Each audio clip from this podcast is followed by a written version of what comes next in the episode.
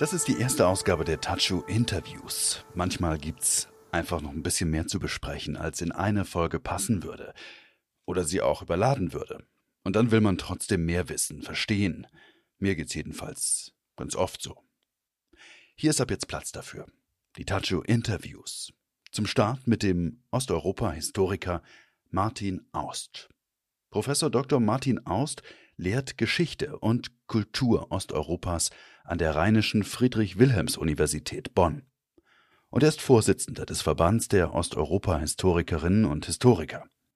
Ich bin nicht zuletzt für die Recherche zu diesem Podcast durch sein Buch Erinnerungsverantwortung Deutschlands Vernichtungskrieg und Besatzungsherrschaft im östlichen Europa 1939 bis 1945 auf ihn aufmerksam geworden. Das Interview habe ich Ende Mai 2022 virtuell mit ihm geführt. Und hier noch ein kurzer Disclaimer zur Transparenz.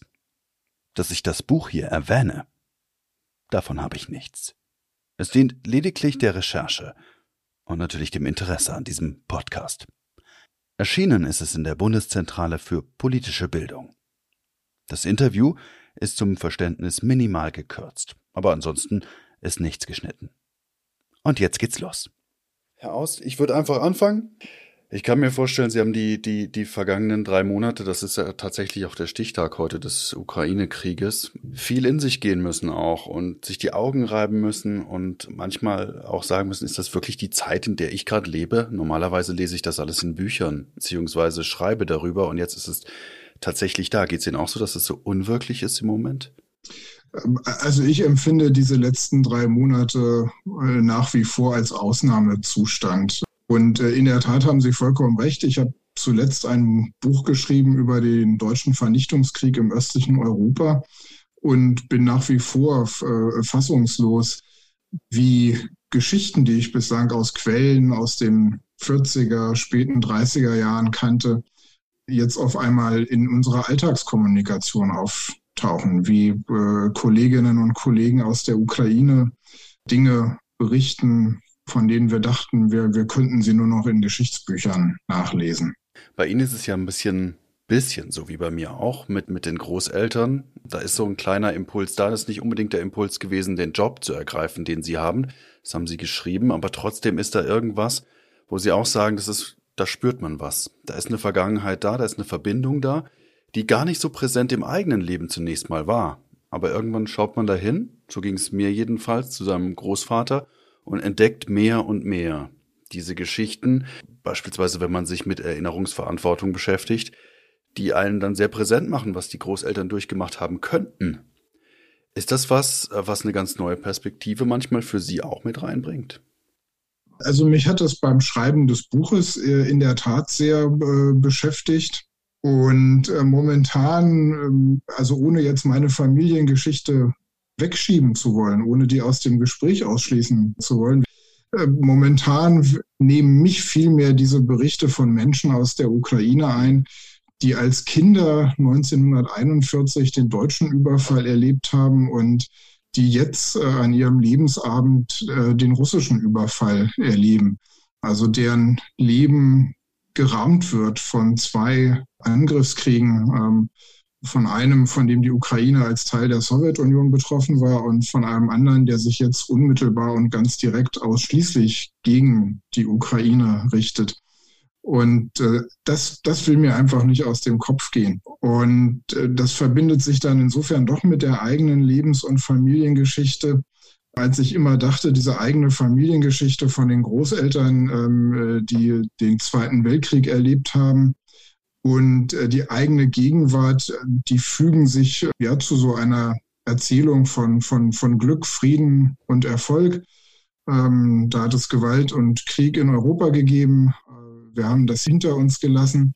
Es gab da schon diese erste Irritation in den 90er Jahren mit den Nachfolgekriegen in Jugoslawien. Und nun ist schon wieder äh, Krieg in Europa und das zeigt uns, was für ein fragiles Gebilde dieses Europa ist und wie brüchig äh, diese europäische Friedensordnung immer aufs Neue werden kann. Sie haben es auch gerade angesprochen, diese, diese Generation, die das dann 1941 erlebt hat als Kind. Mir ist dazu parallel dieser Tag eingefallen, als die Raketen in Babin Yar einschlugen. Und heute weiß man, dass es wahrscheinlich wahrscheinlich, man kann es nicht mit Sicherheit sagen, aber kein gezielter Angriff war. Dennoch ist es natürlich ein symbolisches Bild, was da am Entstehen ist. Ähm, ich habe mich mit einer Frau aus der Ukraine unterhalten, die gesagt hat, ausgerechnet solche Orte, wo man in sich geht, ausgerechnet da wird es auf einmal alles wieder so präsent. Was haben Sie gedacht, als Sie äh, davon gehört haben, dass auch ausgerechnet dort Raketen eingeschlagen haben? Ich wollte das im ersten Moment auch nicht äh, wahrhaben, äh, fand dann aber, äh, dass es doch sprechend ist für die Art und Weise, wie Putin diesen Krieg begründet und, und, und wie Russland ihn führt. Putins Rhetorik ist ja eine vollkommene Inanspruchnahme der sowjetischen Geschichte, des, wie es dort hieß und heute in Russland immer noch heißt, großen äh, Vaterländischen Krieges also ein Befreiungskrieg, äh, der gegen nationalsozialistische Besatzer und Kriegsverbrecher geführt wird, ein Krieg zur Befreiung vom Faschismus. Und diese rhetorische Schablone legt äh, Putin nun auch äh, über die Ukraine, verkennt dabei vollkommen, mit welchem Land und mit welcher Gesellschaft und mit welchem Präsidenten er es dort eigentlich zu tun hat. Also dieses Kriegsziel angeblich die ukrainische Regierung zu entnazifizieren, ist ja vollkommen absurd. Wenn man sich zum einen klar macht, dass Zelensky aus einer jüdischen Familie kommt und sich zum anderen vor Augen hält, dass es in der Ukraine zwar auch rechte Parteien gibt, im Unterschied zu vielen anderen Ländern in Europa diese rechten Parteien aber in der Ukraine nicht im nationalen Parlament sitzen. Und ähm, das ist hochgradig furchteinflößend und irritierend, wie also Geschichte hier vollkommen in ihr Gegenteil äh, verkehrt wird.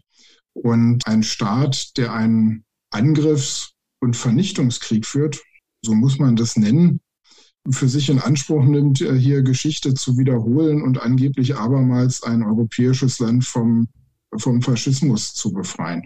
Das weckt auch ganz große Zweifel daran, wie mit Putin nach einem Ende dieses Krieges überhaupt gehandelt und gesprochen werden kann. Also es gibt ja einige, die der Auffassung sind, ähm, man müsse Putin einen gesichtswahrenden Ausgang ermöglichen. Man müsse auch an die Zukunft mit Russland denken. An die Zukunft mit Russland soll und kann man denken, aber das kann nicht Putins Russland sein. Also diese vollkommene Verdrehung von Weltkriegsgeschichte und Erinnerungskultur, dieser hochgradig fiktive, manipulative Umgang mit der Geschichte ist zutiefst zerstörend und zerschneidet jegliche Bande, die es bis zuletzt noch zwischen Russland und anderen Ländern in Europa gegeben hat. Herr Auster, ich habe Sie auch deshalb gefragt, weil das wird hier so deutlich in Ihrem Buch, die verschiedenen Ansätze des Erinnerns, die Sie beschreiben, also sei es in, in Russland oder sei es in Polen, das sind ja Ansätze, die komplett konträr sind zu den Ansätzen, die wir in Deutschland verfolgen, aus einer ganz anderen Perspektive kommen. Und wenn wir uns damit beschäftigen, wie wir Erinnerungen aufarbeiten, dann haben wir, die in Deutschland sozialisiert sind, natürlich auch eine ganz andere Herangehensweise an, an diese Art der Aufarbeitung.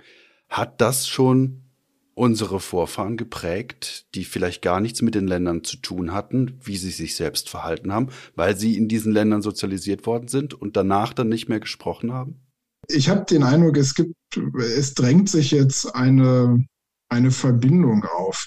Also wir beobachten ja zurzeit in Deutschland, wie ein Teil der Gesellschaft und ein Teil des politischen Spektrums sehr viel Einfühlungsvermögen und Verständnis für die Ukraine entwickelt hat und, und tatkräftig hilft. Und der andere Teil des politischen Spektrums und der Gesellschaft scheinbar mit der Frage befasst sind, wie lange müssen wir jetzt irgendwie versuchen abzuwarten, bis wir zu Business as usual mit Russland zurückkehren können.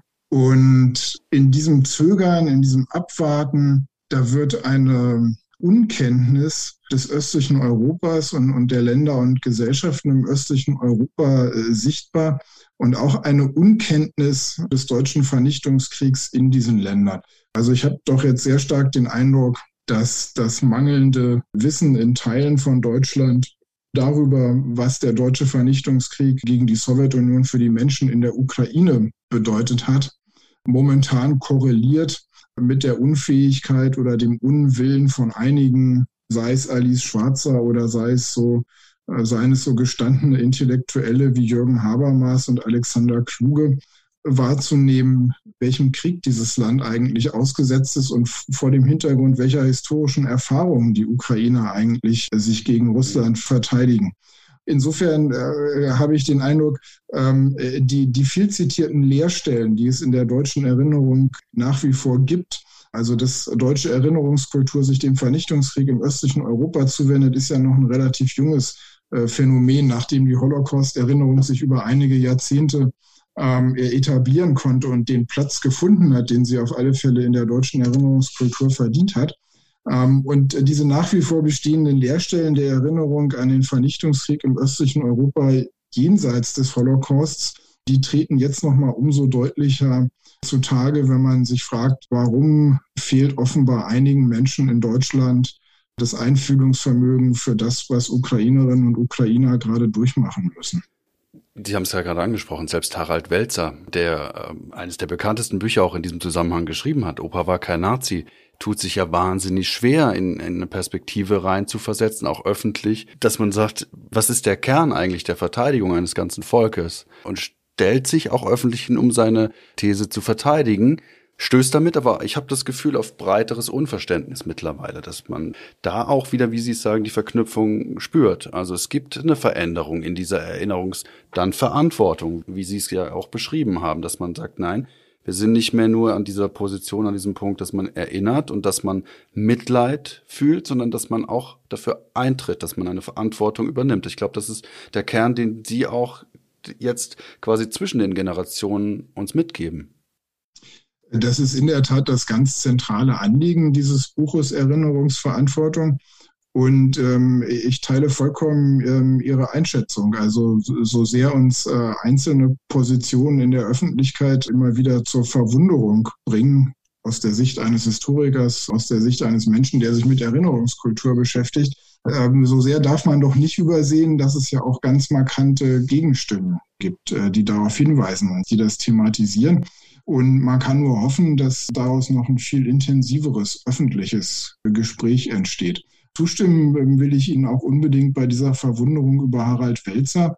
Dieses Buch Opa war kein Nazi, in dem es ja um Gespräche über die Vergangenheit Deutschlands in Familien äh, gibt, die habe ich auch immer als ein Plädoyer für Täterforschung empfunden, mhm. als ein Plädoyer genau hinzuschauen, was Deutsche im Zweiten Weltkrieg getan haben. Und wenn man das zu Ende denkt, äh, dann beinhaltet es das neben der Täterforschung eigentlich auch den Blick auf die Verfolgten und Opfer dieser Taten. Hm. Der Bruch jetzt, den, den Sie auch beschrieben haben, hin in die Opferperspektive. Mich würde mal ganz, wirklich ganz banal interessieren, wenn, wenn jemand wie ich auf Sie zukommt und solche fast mikroskopisch kleinen Opfer-Familiengeschichten erzählt und damit an Sie herantritt. Sind wir da so empfinde ich es im Moment jedenfalls an einem anderen Punkt angekommen, weil da tatsächlich andere Fragen gestellt werden, weil offener Fragen gestellt werden, weil, weil, weil man sich auch vielleicht mehr traut, weil die Verbindungen immer schwächer werden und dadurch aber auch klarer beschrieben werden kann, was ist, dass man sich mehr zutraut, auf den Tisch zu legen. Empfinden Sie das als Historiker, der sich ja mit der viel breiteren Perspektive beschäftigen muss, auch so? Und nutzt Ihnen das was? Also das nutzt Geschichtswissenschaft auf alle Fälle etwas, weil äh, Geschichtswissenschaft sollte sich ja nie darauf beschränken, allein die großen Zusammenhänge zu untersuchen.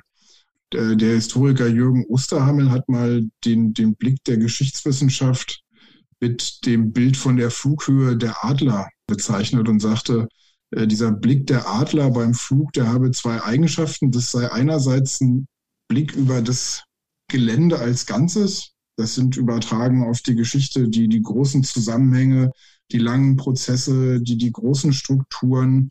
Und es sei aber gleichzeitig auch ein sehr mikroskopischer Blick, der Einzelheiten am Boden des Geländes, das überflogen wird, auch zielgenau, punktgenau erfassen kann.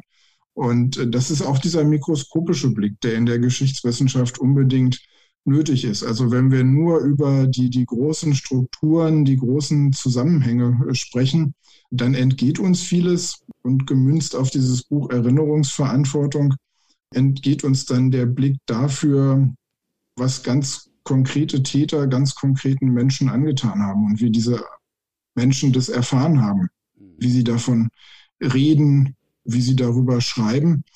Und ähm, das hat eine Unmittelbarkeit, die, denke ich, ganz wichtig ist, um Geschichte erfassen zu können, um sie, um sie verstehen zu können.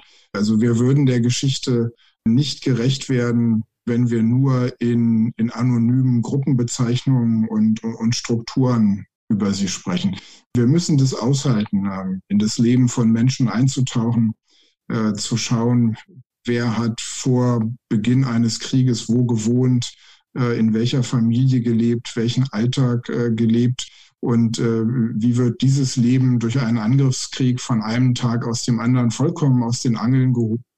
Welche Alltagssituationen stehen, entstehen dann eigentlich? Äh, unmittelbare Gewalterfahrung, Erfahrung von Besatzungsherrschaft, äh, die mit äh, Knappheit von, von Lebensmitteln und allen anderen Gütern äh, verbunden ist tägliche Sorge um Gewalterfahrung, Sorge um das eigene Leben, Sorge um das Leben von Angehörigen, der Verlust von Angehörigen und Freunden, das, das müssen wir schon, schon wahrnehmen. Ansonsten werden wir dieser Geschichte nicht gerecht.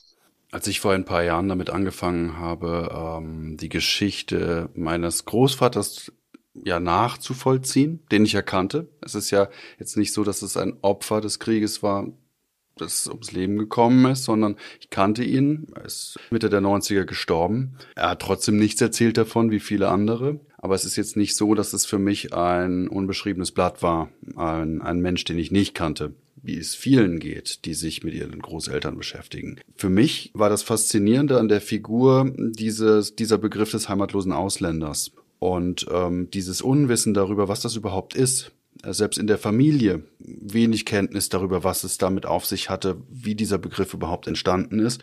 Und in der Recherche dazu, und das ist dann der Punkt, der mir bei Ihnen auch wieder aufgefallen ist, der Begriff des Zwangsarbeiters, der Millionen von Menschen betrifft. Und wenn man dann versucht, tiefer einzusteigen, bemerkt, man liest eigentlich immer wieder die gleichen Sätze, identisches, wenig tiefgehendes oder man driftet sofort wieder in die Holocaust-Geschichte ab, aber in eine ganz andere Region der Geschichtsforschung, aber nicht in die der Zwangsarbeiter, der einfachen Menschen, die eben auch Teil dieser Maschinerie waren. Ich glaube, ich habe es bei Ihnen gelesen, dass die Zwangsarbeit nicht so richtig ins NS-Bild gepasst hat. Auch, dass es quasi einen Konflikt gab zwischen NS-Zwangsarbeit und dem System überhaupt. Dass man fremde Menschen ins eigene Land holt, weil man sie ja braucht. Ich weiß von Ihnen, dass Sie sich mit dem Begriff der Zwangsarbeit beschäftigen. Wie geht es Ihnen generell mit dem Umgang dieses Themas im Moment? Also für mich ist das ein Thema, das uns auch noch sehr, äh, sehr große Aufgaben stellt. Ich finde es beeindruckend, ähm, lokalen Initiativen zuzuschauen, die, die teils aus der Zivilgesellschaft kommen, die von äh, Individuen kommen, die von NS-Gedenkstätten ausgehen die aber teils auch aus der Wissenschaft kommen.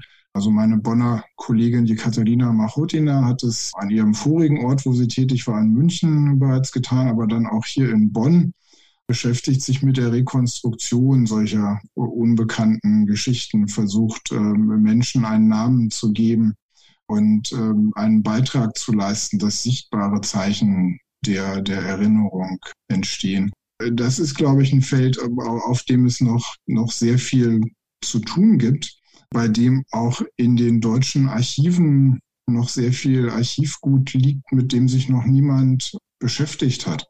Und ähm, ich selber habe es jetzt noch nicht geschafft, vertieft in diese Arbeit äh, zur Zwangsarbeit einzusteigen, weil mein Arbeitsalltag seit dem Überfall Russlands auf die Ukraine vollkommen von diesem Krieg in Anspruch genommen ist. Aber ähm, ich hoffe, dass der Tag kommen wird, an dem ich mich auch mit auf in die Archive machen kann, um einen Beitrag dazu zu leisten, dass diese Geschichte in Deutschland noch stärker ähm, erforscht wird. Es gehört ja leider auch zu den beschämenden Seiten der deutschen Erinnerungskultur, dass diese Gruppe von verfolgten Opfern auch sehr spät Aufmerksamkeit äh, erhalten hat. Also das geht ja zurück auf die rot-grüne äh, Regierung Schröder-Fischer, ähm, die dann die Initiative gestartet hat, das also viel zu spät, aber immerhin dann doch auch ein Fonds eingerichtet worden ist zur Entschädigung von Zwangsarbeiterinnen und Zwangsarbeitern. Das hätte man eigentlich viel früher machen müssen. Zwei Impulse. Das eine, was Sie beschreiben, deckt sich mit meiner Erfahrung, als ich in den Arolsen Archives war und mir die Mitarbeiterinnen vor Ort gesagt haben, äh, nee, sie sind tatsächlich jetzt der erste Enkel eines Zwangsarbeiters, der hier aufschlägt. Und das hat mir irgendwie das fand ich auch ein bisschen traurig an der Stelle, weil ich das nicht erwartet hätte. Wie gesagt, die meisten versuchen einen Briefwechsel oder per Mail mal kurz was rauszufinden oder irgendwie einen Kontakt noch herzustellen oder Unterlagen zu finden. Da geht es um einen Namen, da geht es ganz oft aber auch nur um Dinge, die dann nochmal Eigentum betreffen in der späteren Zeit, um Eigentumsverhältnisse zu klären. Aber ähm, das hat mich doch erstaunt. Denn ähm, in, in anderen Bereichen ist es ja viel präsenter ich habe meinen Namen natürlich wie viele andere auch gegoogelt. Das ist ein relativ seltener Name und habe ihn dann gefunden in einem Außenlager Wiener Neudorf, Konzentrationslager Mauthausen, Außenlager. Und da ist tatsächlich mein Nachname. Ähm, da ist ein Mann, der, der dort eine Gedenktafel hat. Für die Zwangsarbeiter gibt es das kaum. Wenn man an die Orte fährt, bei meinem Großvater ging es konkret um Kassel, auch da sind Menschen gestorben, da gibt es ganze Bücher drüber da ist wenig, da sind verstaubte Kreuze, die irgendwann mal in den 70er, 80er Jahren hingestellt worden sind, aber das war's. Warum tut man sich denn so schwer? Sie haben es ja auch auf bundespolitischer Ebene angesprochen. Da wird ja nach wie vor auch diskutiert. Da geht es um Denkmäler für Osteuropa, auch gerade in Bezug auf Polen. Warum ist da diese, diese Annäherung nach wie vor im Jahr 2022 so wahnsinnig schwer? Das ist eine gute Frage. Ich äh, könnte mir vorstellen, dass das mit Scham und Beschweigen zu tun hat. Also so, so beachtlich es ist, wie die deutsche Erinnerungskultur in den, vor allem dann in den 80er und 90er Jahren die Holocaust-Erinnerung etabliert hat, so muss man doch auch sehen, dass diese Form der Erinnerung eine Entlastungsstrategie den Deutschen ermöglicht, die auf gewisse Weise auch schon im Nürnberger Hauptkriegsverbrecherprozess begonnen hat. Äh, nämlich eine Entlastungsstrategie, die die Taten einem überschaubaren Kreis von Tätern anlastet. Den Nürnberger Hauptkriegsverbrechern, also den führenden Figuren von Partei, ähm, SS und Wehrmacht, und im Fall der Holocaust-Erinnerung, da standen ja lange Zeit die Vernichtungslager, die von der SS betrieben wurden, im Mittelpunkt. Und äh, das erlaubt den Deutschen, sich vorzustellen, äh, dass die Täter im Grunde genommen eine überschaubare Gruppe von fanatisierten Nationalsozialisten ähm, gewesen ist. Und dann kann man gedanklich eine Trennung vornehmen zwischen diesen nationalsozialistischen Tätern und der großen Gruppe der deutschen Bevölkerung. Und äh, wann immer diese Trennlinie in Frage gestellt wird, stößt das auf Irritation und Widerspruch. Das war schon so bei der Wehrmachtsausstellung hm. in den 90er Jahren, die dann ja zeigte, dass der Holocaust eben nicht allein von der SS, sondern auch von der Wehrmacht verübt worden ist. Und das bekäme nochmal wiederum eine ganz andere Dimension, wenn man sich mit diesem Thema Zwangsarbeit genauer beschäftigt. Denn äh, dann geht es nicht mehr allein um die NSDAP, die SS und äh, die Wehrmacht. Man spricht dann nicht mehr allein über Taten, die in äh, besetzten Ländern, sei es Frankreich, den Niederlanden, Griechenland, Polen, äh, Sowjetunion stattgefunden haben, sondern wir sprechen über unsere unmittelbare Nachbarschaft. Und äh, das zeigt eine ganz andere Involviertheit der deutschen Gesellschaft in diesen Vernichtungskrieg. Und deswegen ist wahrscheinlich die Versuchung sehr groß, dort nicht allzu genau hinzuschauen. Glauben Sie, es gibt eine Chance, dass sich das noch ändert, gerade durch die jetzige Zeit, in der wir uns befinden? Ja, den, den Eindruck habe ich schon. Ähm, also es gibt immer wieder Meldungen aus Stadtarchiven, die sagen, wir sind darauf aufmerksam geworden, hier bei uns gibt es Bestände dazu, wir möchten das rekonstruieren. An den Universitäten wird das auch zunehmend in, in die Lehrveranstaltungen hineingenommen. Das ist auch ein äh, geeignetes Mittel, um, um Studierende an Forschungspraxis heranzuführen. Äh, die Quellen liegen vor Ort in den Archiven. Äh, man hat also keine weiten Wege in die Archive. Man kann sehr schnell anschaulich zeigen, ähm, wie man mit solchem Material arbeiten kann. Ähm, man hat recht rasch Ergebnisse und tut gleichzeitig etwas für die Erinnerungskultur.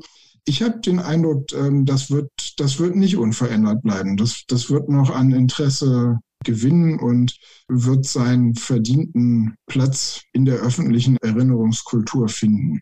Hm. Ich habe oft die Frage gestellt bekommen in den vergangenen Monaten, ist es denn der richtige Zeitpunkt, um sich mit Vergangenheit auseinanderzusetzen, mit persönlicher Vergangenheit, jetzt, wo man mit so viel Tod konfrontiert ist, mit so viel Kriegserfahrungen, die ganz aktuell sind. Ich habe hier 300 Meter weiter ähm, ein Waisenhaus tatsächlich, in dem ukrainische Kinder leben zwischen, ich glaube, drei und 15 Jahren die aus Kiew gekommen sind. Und dann fragte mich neulich eine Freundin, ist das jetzt der richtige Zeitpunkt, um über Vergangenes so tief nachzudenken oder müssen wir uns nicht mit dem Jetzt beschäftigen? Und ich habe ihr gesagt, ich ziehe so viel aus diesen vergangenen Momenten, aus dem, was ich lese, aus dem, was schon war, dass ich denke, dass das der Mehrwert ist für die Menschen heute, daraus Kraft zu ziehen, dass man auch das überstehen kann. Ist das auch ein Teil, vielleicht verbinde ich das Ganze, der Erinnerungsverantwortung, die uns obliegt? Das würde ich ganz genauso sehen. Ähm, und äh, was Erinnerungsverantwortung bedeutet, äh, das hat sich jetzt angesichts des Angriffs Russlands auf die Ukraine nochmal gewandelt. Als ich vorletztes und letztes Jahr an diesem Buch äh, arbeitete, dachte ich, Erinnerungsverantwortung bestünde darin, dass im öffentlichen Gespräch in Deutschland, das von Seiten der Medien und äh, der Politik noch genauer hingeschaut wird, was hat eigentlich der deutsche Vernichtungskrieg im östlichen Europa angerichtet. Und ganz wichtig war mir darauf hinzuweisen, dass diese Erinnerungsverantwortung, die Deutschland daraus erwächst, keine exklusive gegenüber einem Land ist, äh, sondern dass uns das in eine Verantwortung gegenüber sehr vielen Ländern und Gesellschaften bringt. Und ähm, ich habe dieses Buch auch als eine Aufforderung verstanden, sich dieser Erinnerungsverantwortung ähm, nicht zu stellen, indem man sich auf ein Land fokussiert und versucht, äh, die Opfer dieses Landes ähm, mit Singularitäten und Superlativen ähm, zu bezeichnen. Ähm, also das fand ich in den politischen Gesprächen bisweilen etwas irritierend, äh, wenn also von deutscher Seite bestimmte Erinnerungsprojekte beworben werden, und äh, das mit einer Rhetorik, ähm, dieses Land oder diese Nation hat die größten Opfer gehabt. Ich glaube, das ist der Thematik des Leids, das die Menschen erfahren haben, nicht angemessen, so diesem, diesem Vergleich auszusetzen. Es stellt sich auch die Frage, wie will man das eigentlich messen? Können wir das wirklich in absoluten äh, Opferzahlen setzen oder in anderen äh, relationalen Zahlenverhältnissen? Ähm, ich habe den Eindruck, der Erinnerungsverantwortung ist mehr geholfen, ähm, wenn wir uns klar machen, gegenüber wie vielen Ländern uns diese Erinnerung verpflichtet. Und wenn wir uns die Zeit nehmen, diesen Menschen ausführlich bei ihrem Reden über die Vergangenheit äh, zuzuhören und wenn wir das nicht versuchen, das gegeneinander auszuspielen. Seit dem 24. Februar, dem Überfall Russlands auf die Ukraine, hat das aber in der Tat eine andere Bedeutung. Und äh, so wichtig das in der Tat ist, äh, jetzt auf die Menschen aus der Ukraine zuzugehen und, und ihnen äh, zuzuhören, so sehr habe ich auch den Eindruck, dass die Vergangenheit äh, dabei immer mitschwingt. Also wenn wir den Versuch unternehmen wollen, äh, zu verstehen, warum die Ukraine sich so standhaft äh, gegen diesen russischen Angriff äh, verteidigt, dann stößt man ja sehr schnell darauf, äh, dass den Menschen in der Ukraine ihre eigene Geschichte dabei im Rücken steht. Und äh, das wird ja auch immer wieder explizit gemacht, also sowohl von, von einzelnen ähm, ich sage jetzt gewöhnlichen Menschen, äh, als auch von, von Präsident Zelensky in seinen zahlreichen Ansprachen. Wird immer wieder verwiesen auf die, die lange Geschichte von ukrainischer Nationsbildung, die lange Geschichte von ukrainischen Staatsgründungsversuchen, die Gewalt, äh, die Ukrainer im 20. Jahrhundert erfahren haben, sei es beim Holodomor, der Kollektivierung in der Landwirtschaft oder dann im Zweiten äh, Weltkrieg ähm, oder im Krieg Russlands im Donbass seit 2014. Das ist alles äh, präsent und äh, das ist miteinander äh, verbunden. Und der, der Erfahrungsschatz der einen Kriegserfahrung ähm, ist den Menschen, glaube ich, doch schon eine wichtige Stütze in der aktuellen äh, Kriegserfahrung. Ich denke, wir würden den Menschen in der Ukraine keinen Gefallen tun, wenn wir sagen, wir, wir legen jetzt die Geschichtsbücher zur Seite und schauen nur noch auf die Gegenwart so wichtig die natürlich ist. Danke, Herr Aust. Alles Gute. Tschüss. Tschüss.